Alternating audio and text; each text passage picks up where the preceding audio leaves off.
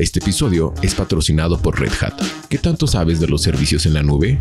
Red Hat te da la oportunidad de desafiar tus conocimientos en un nuevo quiz interactivo. Haz clic en el link en la descripción para participar y demuestra cuánto sabes sobre servicios en la nube.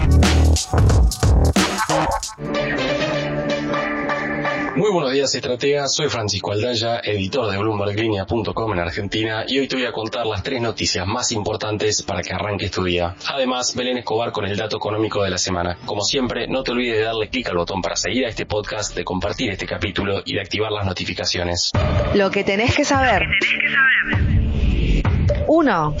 Sergio Massa anunció ayer ante los sindicatos que se movilizaron en frente del Ministerio de Economía el nuevo piso para empezar a pagar el impuesto a las ganancias será de 15 salarios mínimos, es decir, 1.770.000 pesos por mes. También confirmó que se va a crear un régimen de mayores ingresos y que solo lo van a pagar CEOs, gerencias, subgerencias, puestos calificados y jubilaciones y pensiones de privilegio. En la práctica no es un gran cambio teniendo en cuenta que antes de este anuncio, que regirá desde octubre, solo el 7% de los trabajadores en relación de dependencia pagaban ganancias. Pero la pregunta ahora es cuántos de esos pesos que se liberan irán a presionar a los dólares paralelos y a la inflación.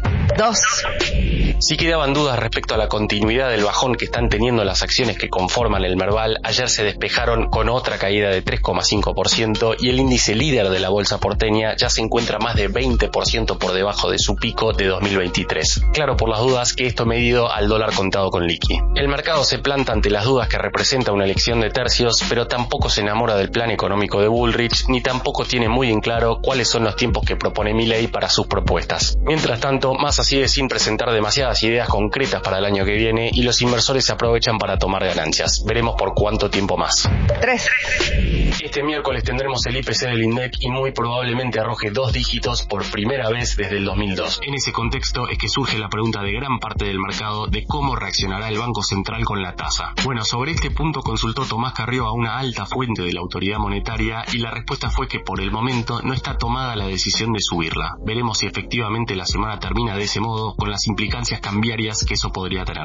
Antes de pasar al dato económico, veamos rápidamente cómo van a abrir los mercados hoy. El S&P Merval cayó 3,5% ayer. Fue una jornada más roja que verde para las acciones argentinas en Wall Street, con bajas de hasta 4,7% para IPF y subas de hasta 3,9% para Bioceres. Dólar Blue cerró en 717 pesos, el MEP en 676 y el contado con liqui en torno a los 720 pesos.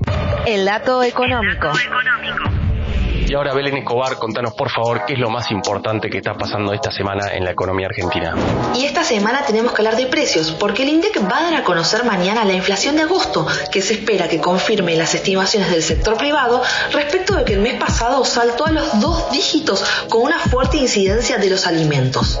Y si hablamos de precios de alimentos, tenemos que hablar de la carne, que de hecho no es la más barata de la región. Si se toman los precios online promedio de 8 cortes de carne bovina para la cuarta semana de agosto, Argentina no muestra los mejores precios a pesar de ser un país ganadero.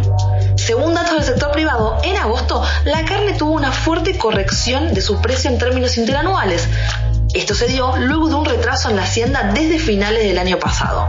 La Bolsa de Comercio de Rosario, por ejemplo, estimó que en agosto hubo una suba en torno al 50%, con lo que ahora se debe esperar para ver cuál va a ser el punto de equilibrio, porque se trata de un duro golpe a los presupuestos de los consumidores.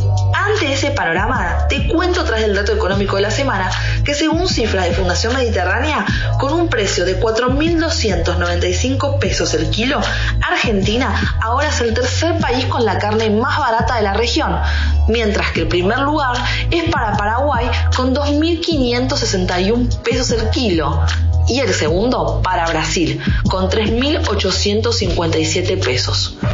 La frase del día. Antes de irnos, escuchemos lo que dijo ayer Sergio Massa. Mi presidencia va a estar marcada por la recuperación del salario.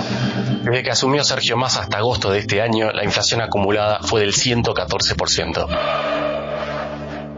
Esto fue un nuevo capítulo de la Estrategia del Día Argentina. Yo soy Francisco Aldaya, editor de Bloomberg Línea, y me puedes seguir en Twitter en arroba franaldaya. No se olviden de darle clic al botón para seguir a este podcast y a la campanita para que se enteren al instante cada vez que sale un capítulo de lunes a viernes. Espero que tengas una gran jornada productiva. Esto fue La Estrategia del Día Argentina, escrito y narrado por Francisco Aldaya. Producido por Arturo Luna y Daniel Hernández. Que tengas un día muy productivo.